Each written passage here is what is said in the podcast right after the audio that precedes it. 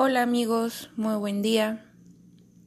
Muchas gracias por escucharme y yo sé que ha pasado un tiempo desde mi último episodio. Eh, las personas que más me conocen, mi familia, mis amigos, sabrán que recientemente tuve una gran pérdida y pues me gustaría comenzar reanudar este podcast hablando de eso para ver si así puede mi, mi cuerpo, mi espíritu, mi alma digerirlo y poder seguir caminando, tener mi ritmo de vida. El día de hoy me acompaña aquí mi cachorrito. Entonces, si lo escuchan, les manda muchos saludos a todos ustedes.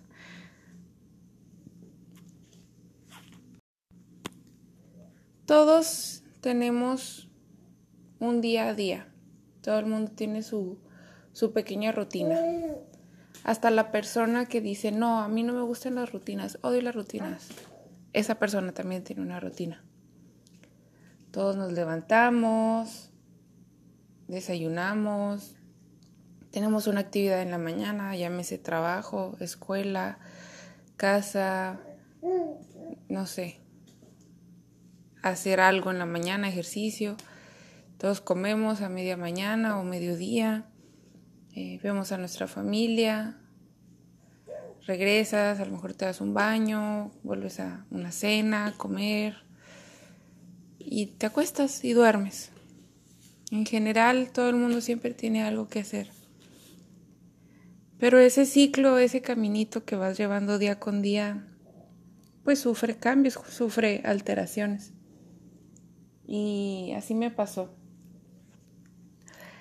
Eh, la semana pasada tuve aquí de visita, aquí en Toronto, a, a mi papá y a mi hermana. Nos estuvieron acompañando una semana. Y para ser más exactos, el domingo, bueno, si tú vives aquí en Toronto, sabrás que cuando tienes visita, sobre todo cuando te visita la familia, pues procuras llevarlos al centro, al acuario, al zoológico, a la torre, a Casa Loma, al museo, etcétera, etcétera. Procuras que conozcan el lago, no sé, un poquito de lo que es Toronto, en especial si tienes el tiempo tan limitado como es una semana. Entonces teníamos nuestras actividades programadas el domingo, era ir al centro a pasear. Y a medio paseo nos dimos cuenta que fue un mal día para elegir el centro porque estaban jugando los Blue Jays contra los Yankees. Entonces el centro era una locura, era un caos de carros, de gente, no había lugar para estacionarnos. Sobre todo si tienes un bebé, pues tienes que buscar lugares donde puedas acceder rápidamente con tu carriola y fue muy complicado. Total, pudimos estacionarnos, pudimos bajar, estábamos ahí caminando en el paseo y recibí una llamada.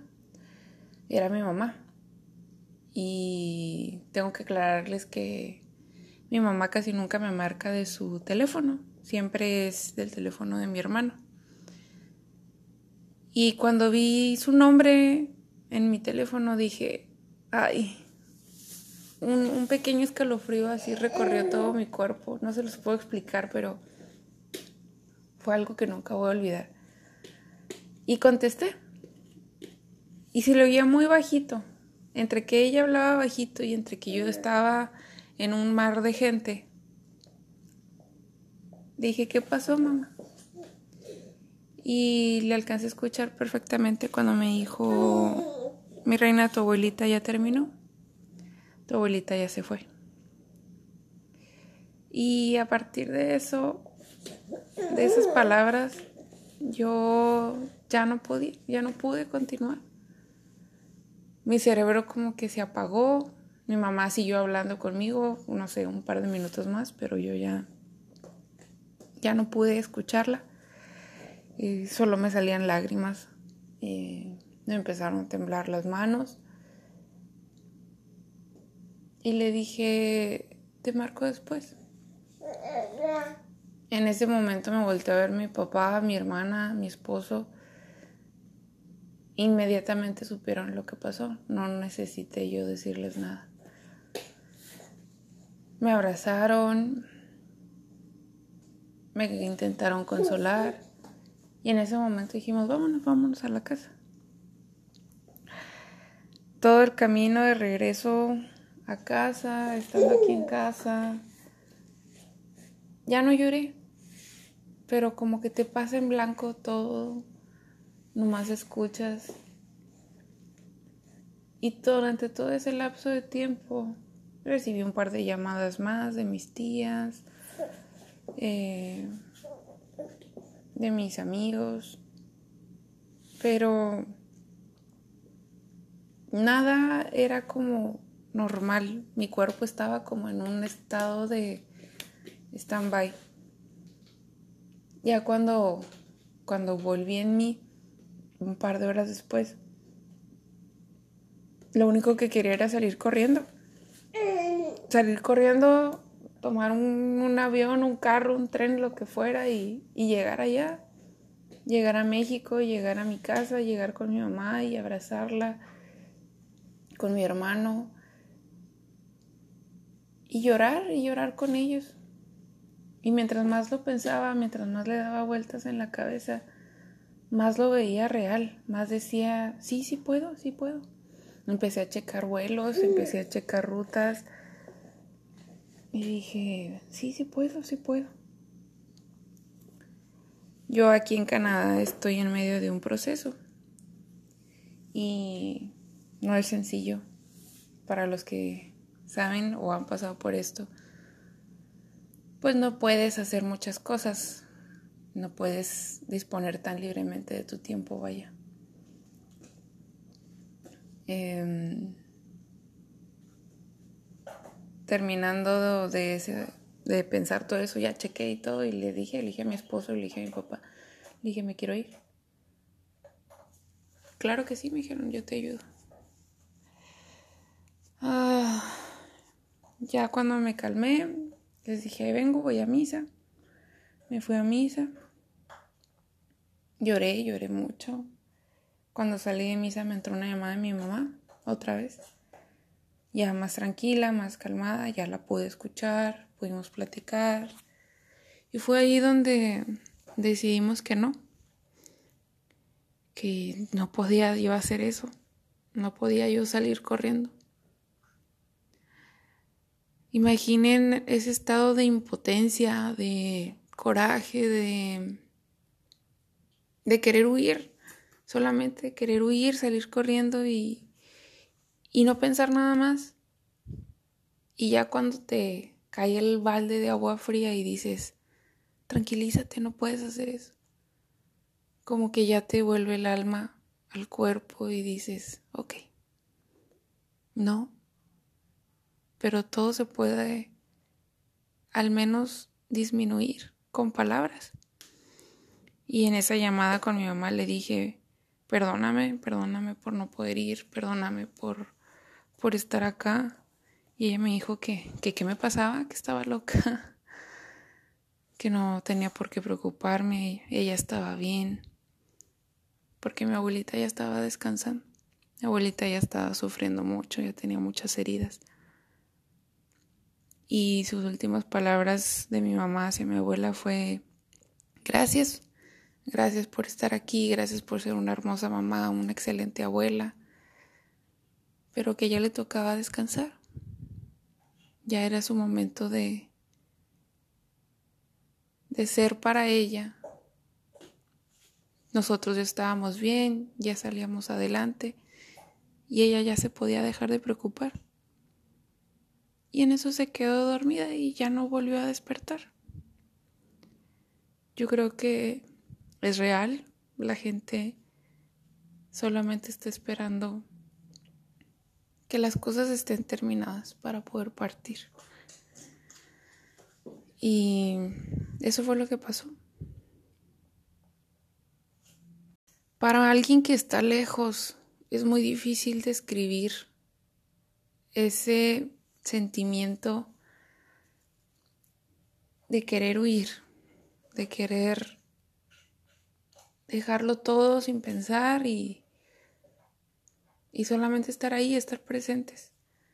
Y pues sí, no pude estar presente, no pude verla, no pude abrazarla por última vez, no pude acompañarla en su misa, no pude ver a mi mamá ni a mi hermano. Pero eso no significa que no me importe y eso no significa que no los quiera. Y nos queda totalmente claro a todos eso. Si algo puedo decir con certeza es que ellos tienen mi apoyo incondicional y yo tengo el de ellos. Fue una lección dura. Es mi primera lección estando lejos, fuera, fuera de casa, fuera de mi país, fuera de mi, de mi ciudad. Es la primera lección que me sacude y que digo, bueno, así es. Vivir lejos, eso significa. Significa perderte cumpleaños, significa perder fiestas, a lo mejor navidades y perder últimos momentos con las personas que quieres. Tienes que estar muy, muy seguro de lo que quieres. Si lo que quieres es un mejor futuro para tu familia, para tus hijos, para ti, tienes que fajarte muy bien los pantalones y saber que lo vas a lograr pero también saber que no va a ser fácil. Tienes que tener tu meta muy clara y muy fija en tu, en tu mente y aferrarte a ello. Sobre todo si tienes el apoyo de tu familia, como lo tengo yo, el de mi mamá, el de mi hermano. Ellos saben y me apoyan. Y nada en el mundo se le va a poder comparar a eso. Yo sé que a lo mejor este episodio es un poco personal, pero siento que es algo que necesitaba sacar. Me gustaría saber si has pasado por algo similar o si alguna vez has tenido esas ganas de querer salir corriendo sin mirar atrás. Esta fue mi situación, es la primera. Y estoy casi segura que es la primera de muchas. ¿Cómo tú, me gustaría saber cómo lidias con eso? Si vives lejos de casa, si vives aquí en Toronto, si vives en algún, alguna otra ciudad de Canadá o en el mundo, ¿qué se siente estar lejos de casa? Muchas gracias por tomarte el tiempo de escucharme y nos vemos pronto.